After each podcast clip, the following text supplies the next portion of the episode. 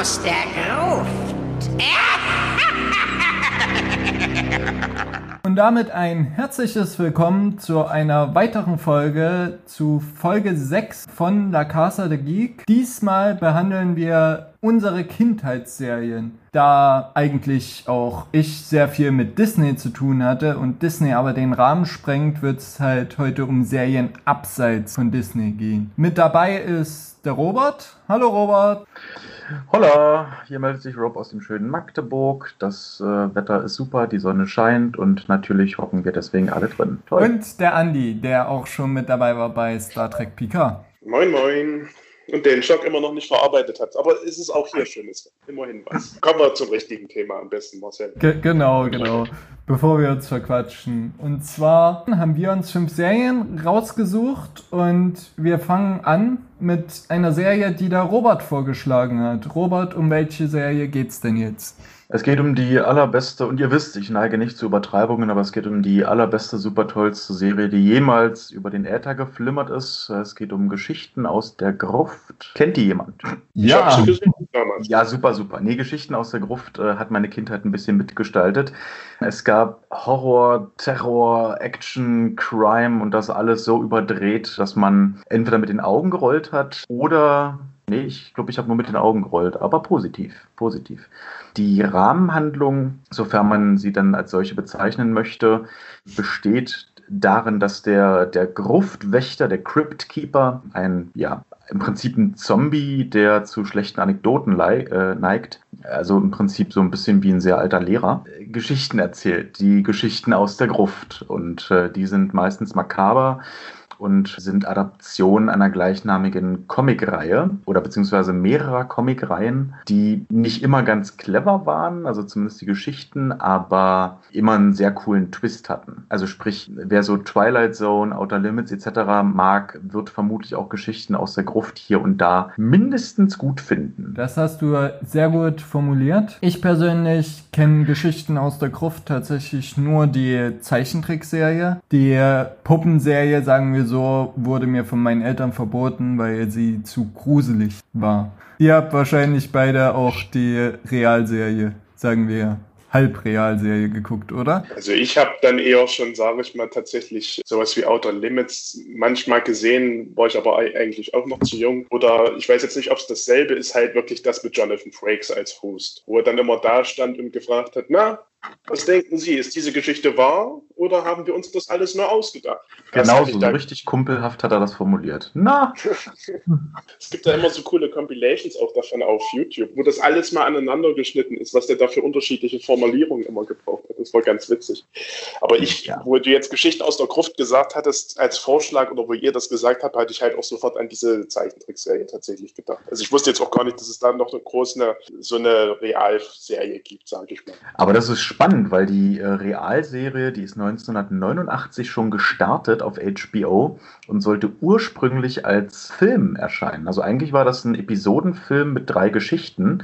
Davon gab es in der Vergangenheit schon relativ viele. Die sind aber an der Kinokasse nie so richtig gut angekommen. Und äh, deswegen entschied man sich dazu, statt eines Kinofilms lieber eine Serie mit dem entsprechenden Konzept äh, zu machen. Und äh, da hat HBO an, also erstmal drei Staffeln anvisiert, aber es wurden im Endeffekt sieben Staffeln zwischen 1989 und 1996. Und aus dieser Serie entsprang dann auch die Zeichentrickserie, die im Original Tales of the Crypt Keeper heißt.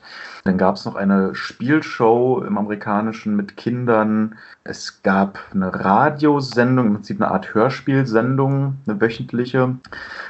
Und es gab bis heute drei Spielfilm-Auskopplungen. Und das finde ich tatsächlich sehr spannend, denn kennt ihr die Filme The Frighteners und From Dusk Till Dawn? Ja. From Dusk Till Dawn, natürlich. Also Frighteners sagt mir jetzt persönlich eher nur vom Namen her was, dass da irgendwann was war. Aber genau, natürlich From Dusk Till Dawn. Das kennt ja wahrscheinlich, kennen viele, nehme ich mal an. Ich habe vorher, damit ich keinen Blödsinn erzähle, ich habe mal hier und da ein paar Quellen gecheckt. Das heißt, ich habe mich mal einmal quer durch das, ich glaube, das durch das komplette Internet gegoogelt. Und The Frighteners von Peter Jackson, in dem Michael J. Fox einen Geisterjäger spielt, mhm. Der mit Geistern kollaboriert, um quasi schnelle Kohle zu machen. Der war ursprünglich vom Konzept her als Geschichten aus der Gruft Film angedacht, wurde aber schlussendlich dann doch als komplett eigenständiges Projekt realisiert. Und Gleiches gilt wohl, zumindest wenn man den verschiedenen Quellen in dem Punkt glauben möchte, auch für From Dusk Till Dawn. Auch der sollte ursprünglich als Geschichten aus der Gruft filmen. Liefert dann offensichtlich nicht, weil Quentin Tarantino und Robert Rodriguez bringt ja heute niemand mit Geschichten aus der Gruft in Einklang. Aber ich finde es spannend, dass solche großen Namen, solche großen Titel im Prinzip auch in Verbindung mit der Serie stehen. Und das greift auch eine schöne Tradition der Serie auf, die im Prinzip von, von bekannten Namen Namen Schauspielern, Regisseuren, Produzenten lebte. Also, dass die Serie so ist, wie sie ist und auch so erfolgreich, war, glaube ich, auch kein Zufall im eigentlichen Sinne. Also, wenn man sich die Namen anguckt, die sowohl vor als auch hinter der Kamera stehen, also Tom Hanks, Whoopi Goldberg hatten Gastauftritte, Arnold Schwarzenegger hat eine ganze Episode inszeniert, in der es um Körperkult geht. Da war schon sehr viel Kultiges dabei. Und auch dahinter sowas wie solche Leute wie Robert Zemeckis, Joel Silver, das waren alles ausführende Produzenten hinter dieser Serie. Und ich glaube, dass dieses Konzept nicht ohne Grund so erfolgreich war. Also eigentlich schon so ein weltweites Phänomen ist, wenn da so viele Auskopplungen gibt.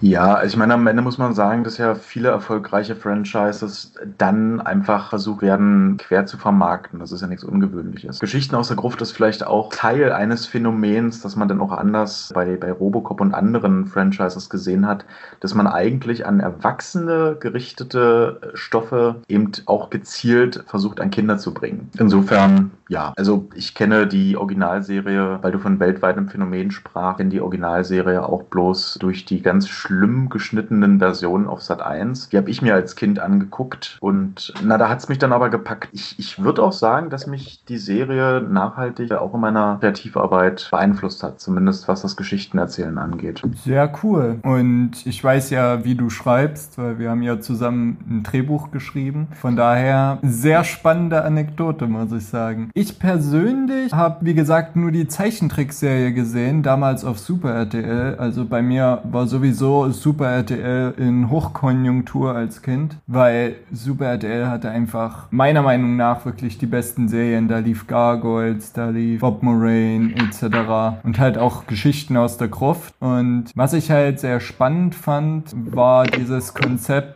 der Kurzgeschichten. Also das war ja keine zusammenhängende Serie, sondern das war immer eine abgeschlossene Geschichte in jeder Folge. Oder ich glaube so sogar. das Monster of the Week Konzept. Ja. ja, genau, genau. Es waren ja auch immer unterschiedliche Charaktere. Du hattest selbst keine keine Hauptperson, der jetzt immer wieder neue Geschichten passiert sind, sondern jede Geschichte vom Crypt Keeper hatte ja dann auch wieder eigene Charaktere tatsächlich.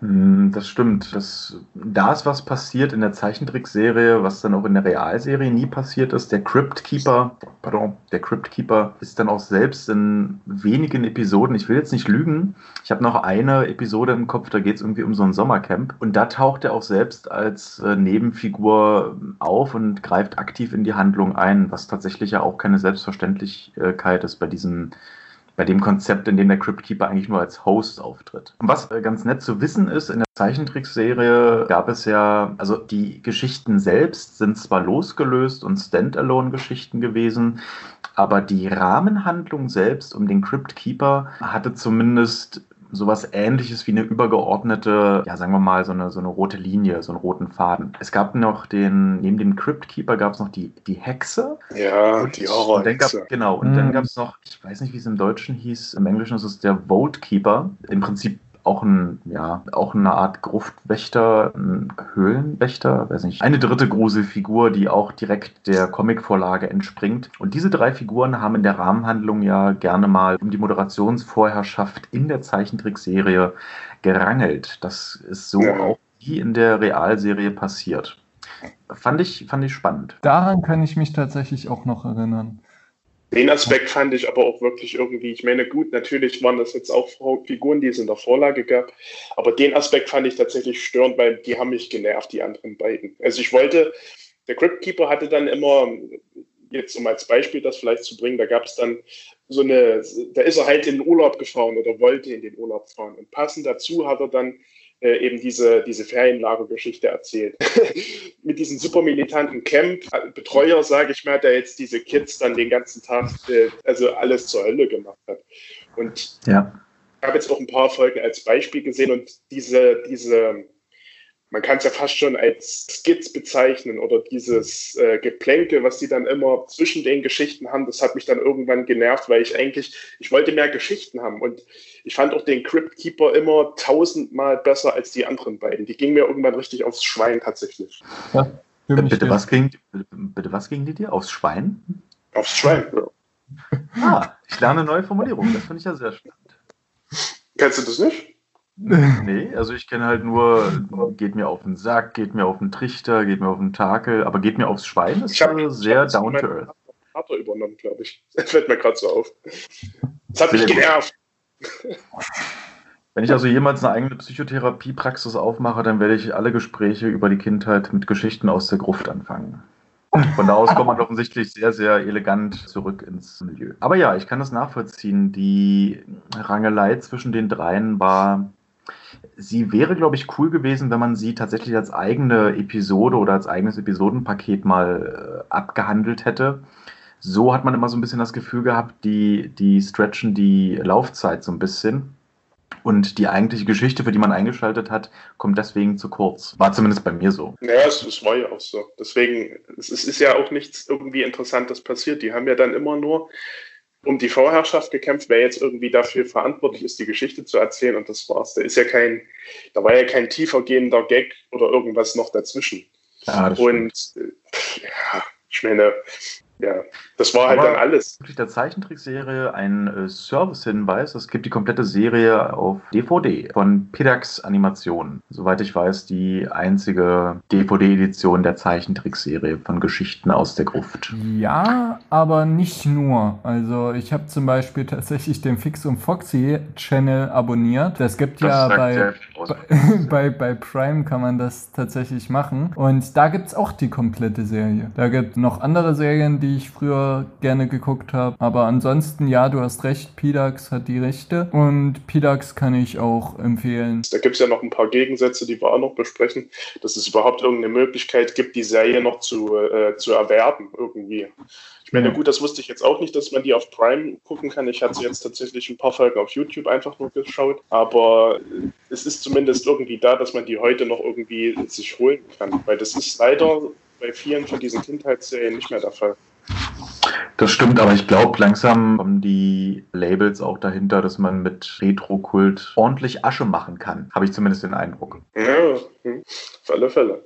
Und habt ihr denn jetzt, wir haben jetzt viel um das generelle, sag ich mal, wie jetzt die Serie entstanden ist und welche Zusammenhänge es da gibt, äh, haben wir jetzt gesprochen. Habt ihr denn jetzt wo, wo wir jetzt uns entschieden haben, über die Serie zu sprechen, hattet ihr dann gleich schon irgendwelche Flashbacks so? Ist euch da gleich irgendwas in den Sinn gekommen? Ach ja, das war ja das mit dem und dem und das war ja, damals so und so und sind euch da gleich solche Folgen, sage ich mal, direkt wieder eingefallen? Andi, also, schön, schön, dass du fragst. Also bei mir war das tatsächlich der Fall. Das, was mir sofort im Gedächtnis war, als ich von Geschichten aus der Gruft gehört habe, war halt der Crypt Keeper wie der da saß in seinem Sessel und dann natürlich auch dieses Opening, wie der Junge da in das Haus voller Monster kommt und wie die dann auf der Couch sitzen. Ja, das, das ist sofort bei mir aufgeploppt und ich fand schon damals den Crypt Keeper unglaublich cool. Das, das war das tatsächlich so einer meiner Helden, könnte ich fast sagen. So, weil, weil ich so cool fand, wie der die Einleitung gemacht hat und den Erzähler gemacht hat. Fun Fact am Rande, der Crypt Keeper sollte auch in der Zeichentrickserie, also das Intro sollte eigentlich Live-Action sein. Man entschied sich dann dagegen, weil man dachte, dass die echte Version des Crypt Keepers etwas zu gruselig für die jungen Zuschauer und Zuschauerinnen sein könnte.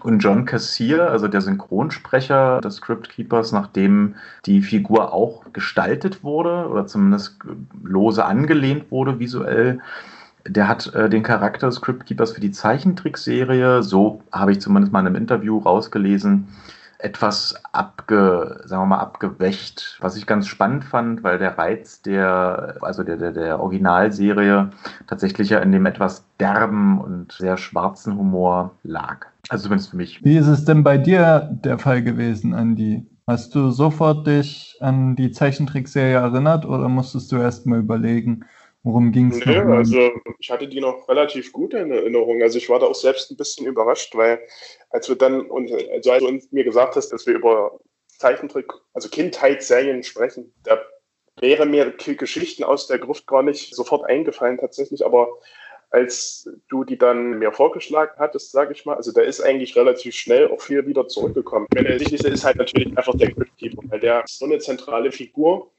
Und ich wusste jetzt nicht, dass, also das ist im Prinzip dann auch derselbe Synchronsprecher, so im Prinzip, auch für die Realserie. Also das ist jetzt nicht einfach nur für diese Zeichentrickserie der Sprecher, sondern der macht das schon der wird, also was du jetzt gesagt hast, Robert, der macht das öfters tatsächlich oder hat es öfters. Ja, ja, der, ähm, also im Original ist es immer John Cassier, der den mhm. Cryptkeeper spricht. Im Deutschen war es da etwas anders.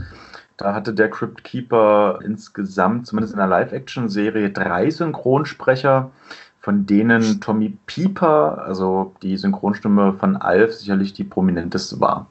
Die ist mir auf jeden Fall auch noch im Gedächtnis geblieben. Ja. Also ich hatte halt sofort diese Stimme wieder im Ohr, muss ich sagen. Mhm. Also ich hatte jetzt mal nicht groß nachdenken müssen. Ich wusste sofort Cryptkeeper. Und zwei Folgen hatte ich tatsächlich noch in relativ guter Erinnerung, halt diese Cam-Folge, weil dieser, weil dieser sadistische, ja. sadistische Typ halt so unfassbar nervtötend war. Und ja. die Kids da wirklich, also der hat denen das ja wirklich zur Hölle gemacht bis zum geht nicht mehr. Und weil die halt auch so eine relativ, ich sag mal, schon irgendwo düstere Auflösung hatte. Also beziehungsweise, was heißt Auflösung? Es passiert jetzt ja niemandem was Schlimmes, aber dass du halt dieses Monster, worum es geht, dass du das auch niemals siehst. Du siehst dann immer nur die Reaktion darauf und dann dieses zerfetzte Zelt gegen Ende der Episode. Das fand ich schon relativ stark. Und dann eben noch diese, weil das auch ein interessantes Thema irgendwie ist, diese, diese ägyptische Episode, wo die da diesen, diesen Schulausflug nach Ägypten machen, natürlich. Mhm. Man ja, kennt es. Ja, haben wir auch ständig gemacht. Für Geschichte. Jetzt Zu meiner sagen, Zeit war es schon zu teuer, nach Leipzig zu fahren mit der Schulklasse. Ich bin sicher, dass man in den Staaten zusammenlegt und aus der Kaffeekasse den Trip nach Ägypten bezahlt. Ja, das war, das ist, an solchen Sachen merkt man aber auch so ein bisschen, ich meine, es ist ja generell keine deutsche Serie, also es ist logisch, dass das alles so ein bisschen aus Ami-Sicht ist, aber man merkt auch ganz deutlich, dass halt sich Horror, sag ich mal, stark verändert hat. Also was jetzt in der Serie noch klappt irgendwie, ich meine, es ist natürlich auch noch eine Kinderserie, das kommt noch dazu, aber wenn du heutzutage so eine, so eine, so eine, so eine Horror, das ist ja fast schon eine Anthology oder so eine, so eine, so eine, so eine Geschichtensammlung, wenn du das heute noch mal machen würdest, das wäre halt, das würde anders ablaufen. Da würdest du nicht über, also über diese Art von klassischen Vampiren-Geschichten machen oder über Mumien oder sowas. Na, zumindest nicht einfach, sagen wir mal, so platt. Also ich sag mal, ja. es gibt schon noch Episodenformate, so wie ich habe jetzt bei Netflix eins entdeckt, Creeped Out. Das äh, ist im Deutschen mit einfach unheimlich, unglücklich übersetzt. Das ist ein ähnliches Format, sehr modernisiert. Da geht es auch um einen ja, also es gibt, ich weiß, der heißt nur The Curious, er oder sie, ist ein Kind, trägt eine Maske und sammelt Geschichten. Und äh, da finden sich viele Geschichten wieder, die man so auch schon damals bei Geschichten aus der Gruft hätte finden und erzählen können.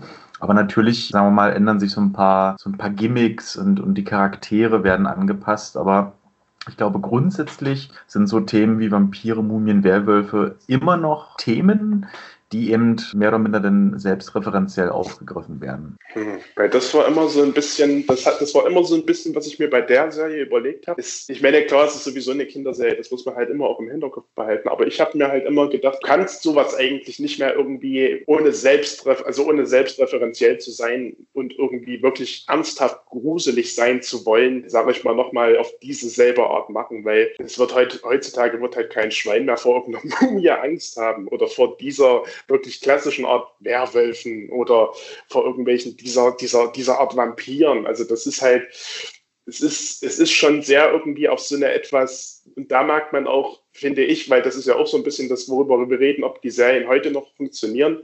Und da würde ich jetzt bei der Kinder bei dieser Zeichentrickserie sagen, also so mittel. Also wenn man die ohne Nostalgiefaktor ernsthaft sieht, dann hat man, wird man, glaube ich, nicht so viel daraus ziehen. Mm, Ja, ja. Na, vielleicht ja. würde sich auch einfach das Alter der Rezipienten, Rezipientinnen einfach nach unten korrigieren. Ich meine, wenn ich mir die, die drei Staffeln heute nochmal angucke, ich meine, ich finde die halt immer noch irgendwie witzig und funny, aber da ist auch die Frage, ich meine, die sollte halt auch nie gruselig sein. Ne? Also man hat schlichtweg versucht, das Konzept einer erwachsenen TV-Show für Kinder aufzubereiten. Und äh, selbst bei der, bei der Produktion der Serie, also die Drehbücher wurden in Absprache mit einem Kinderpsychologen erstellt. Das ist irgendwie auch schon finde ich sehr bezeichnend für dieses Format. Ich glaube, es könnte auch eine vierte Staffel geben, die 2020 produziert ist, ein bisschen hübscher animiert, mit den gleichen Geschichten. Ich glaube, für das, für, die, Zielklientel, für die es gedacht ist, so Kinder um die, weiß ich nicht, 8, 9, 10, 11, 12, 13, wenn überhaupt, würde das schon noch klar gehen. Wir selbst gucken da natürlich anders drauf, das ist schon richtig.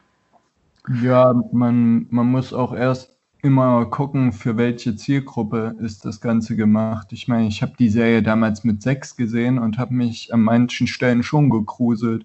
Also jetzt gerade, weil du die Camp-Folge erwähnt hast, also das war dann schon etwas heftig. Ja, das war halt eine coole, coole Methode, weil ich denke mal nichts, du, du siehst halt dieses dieses Monster, was ihn jetzt, sage ich mal, so traumatisiert halt nie. Und das hat eine viel stärkere Wirkung. Ich meine, das ist ja auch ein klassischer Kniff eigentlich, aber das hat dadurch eine viel stärkere Wirkung, als wenn die da jetzt irgend so ein animiertes Vieh gezeigt hätten, weil die hätten das auch nie irgendwie unheimlich darstellen können. Und dadurch, dass du, dass die das halt leer lassen, dass du das äh, dass du das dir selbst ausdenkst, wirkt das halt viel besser. Und die Folge hatte ich irgendwie tatsächlich noch relativ gut im Kopf. Und Du hast auch, na gut, ich lasse euch erstmal das Wort. Wir können ja noch so ein bisschen was dann vielleicht auch zur generellen Animationsqualität und so sagen.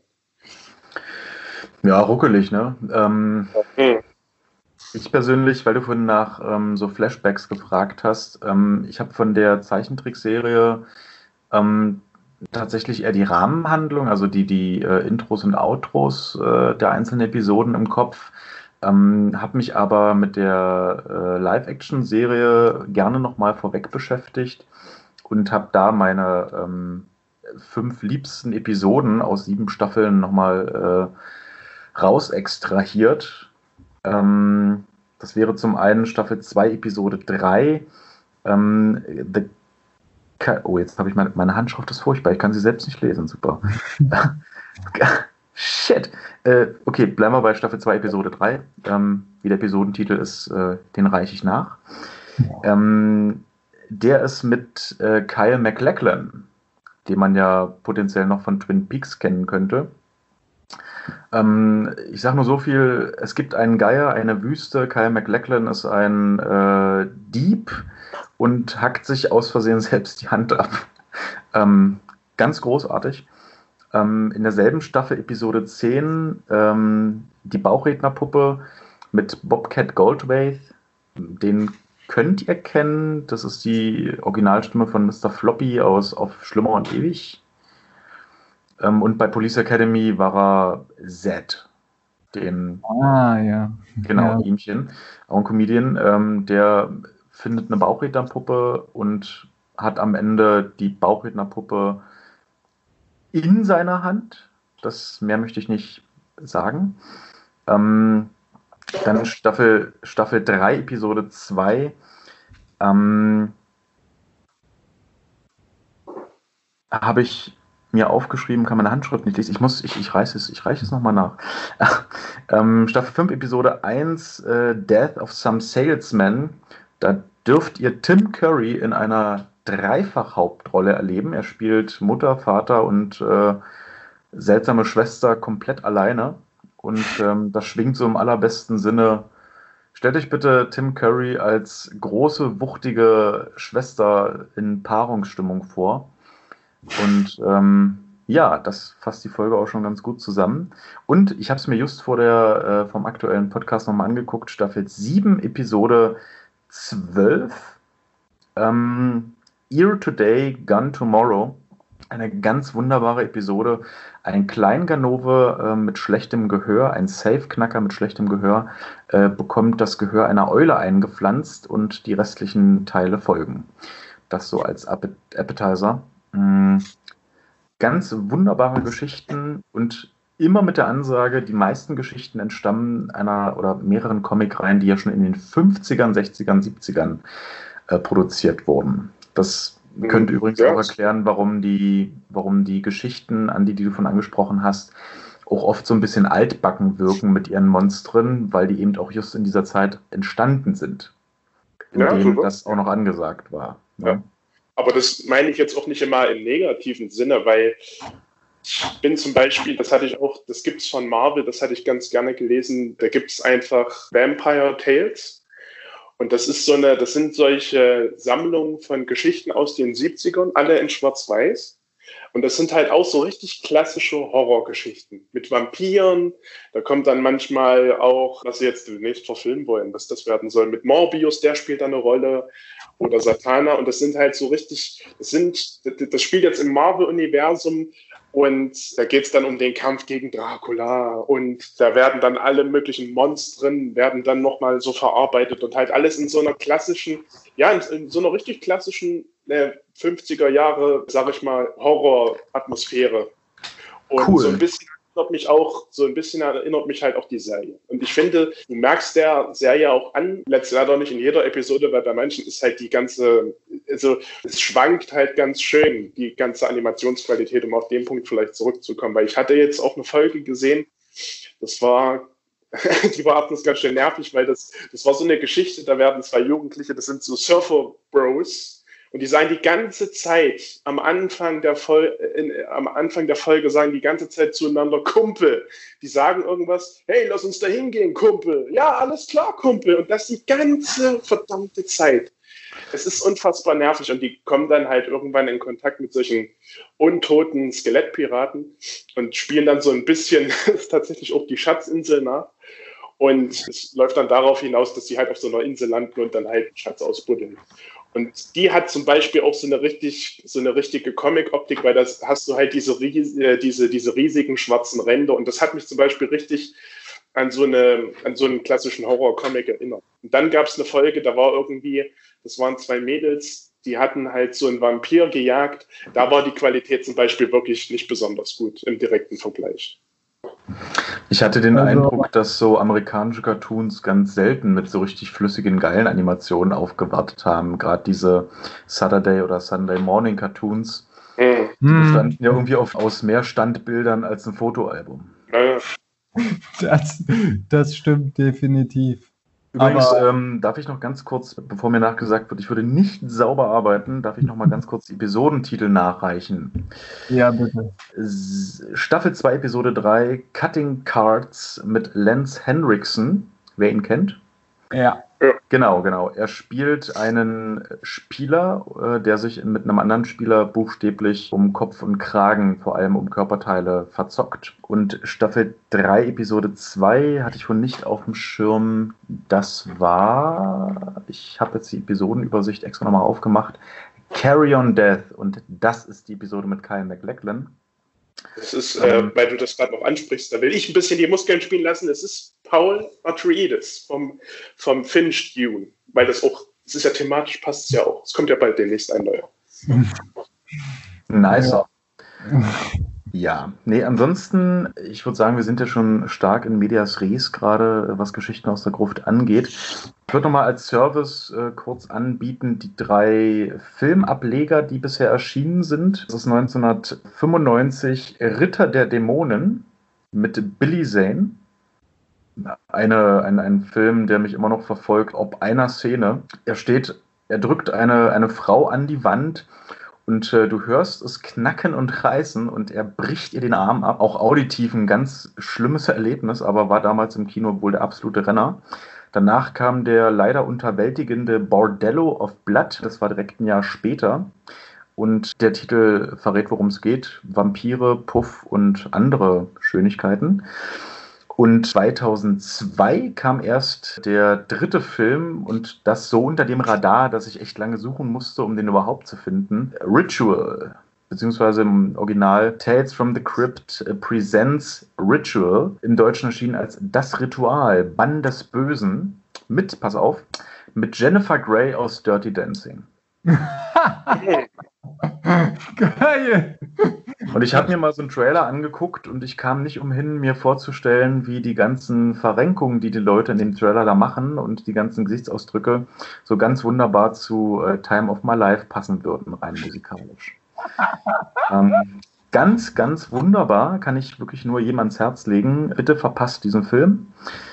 Ja, und ansonsten, es war mal in, im Gespräch ein Reboot der Serie äh, zu drehen, zu inszenieren. 2011 das erste Mal und vor ein oder zwei Jahren das zweite Mal. Und jetzt kommt's.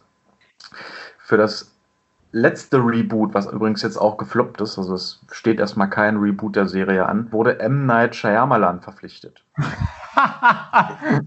also sprich eine Serie, die davon lebt, dass man 10 Minuten Geschichten erzählt bekommt, um in der 20. einen Mega-Twist abzufeuern soll von dem Mann inszeniert werden, dem man vorwirft, dass er 120 Minuten lang Story dahin dümpeln lässt, um in 121. Minute dann irgendeinen Twist abzufeuern.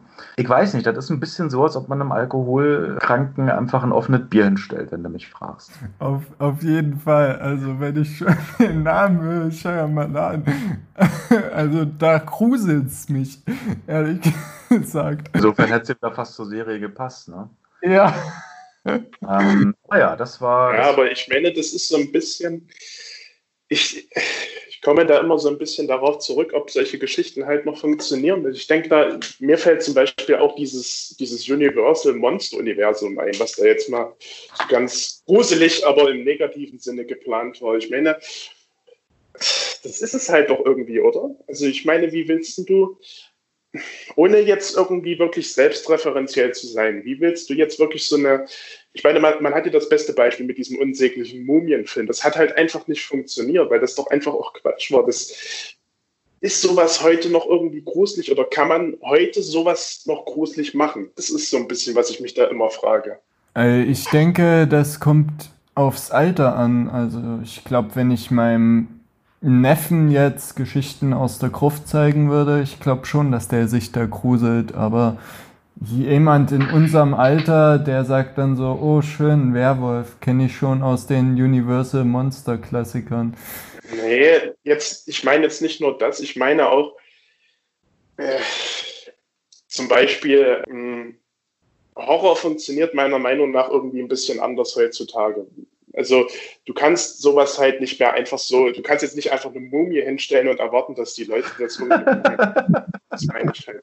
Es muss, ah, irgendwie, muss okay. schon irgendwie modernisiert sein.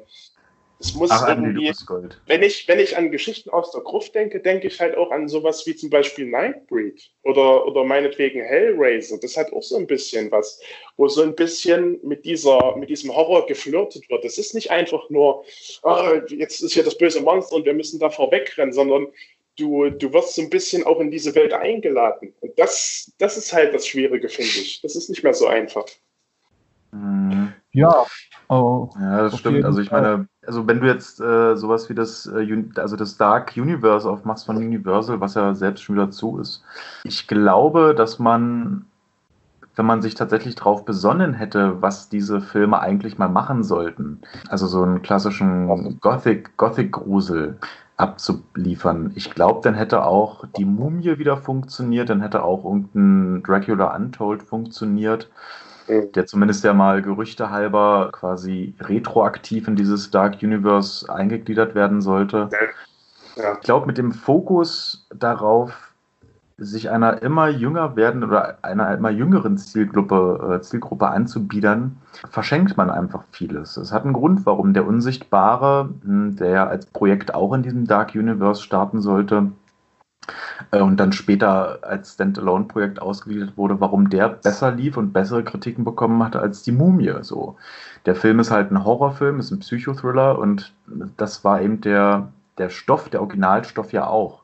Und da schweifen wir jetzt aber schon wieder ab. Wir sind immer noch bei Geschichten aus der Gruft. Ja, ja ich meine, das sind so, das sind halt, das, das spielt für mich irgendwie. Ähm, ja, aber, ja, pass auf. Ähm, wenn wir Geschichten aus der Gruft abschließen, dann darf ich noch zwei Filmtipps mitgeben, denn die Serien, die wir eben besprochen haben, waren bei weitem nicht die ersten Adaptionen der gleichnamigen Comic-Reihen sondern es gab 1972 und 1973 äh, bereits zwei Spielfilme, zwei Episodenspielfilme, ähm, die auf der Reihe basieren. Ähm, einmal Geschichten aus der Gruft, heißt auch so im Deutschen, und die Fortsetzung dessen hieß In der Schlinge des Teufels.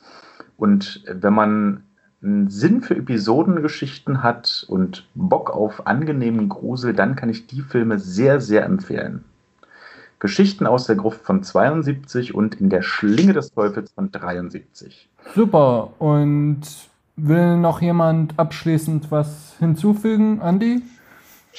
Naja, also ich wurde halt, ähm, ich habe jetzt das auch so ein bisschen versucht zu erklären, dieses, dieses Flirten mit dem Horror, das ist eigentlich ein schöner Ausdruck, finde ich. Ich will jetzt nicht, mein, will mich jetzt nicht selbst loben, aber da fallen mir halt als Filme tatsächlich auf alle Fälle Nightbreed oder Kabal heißt es auch.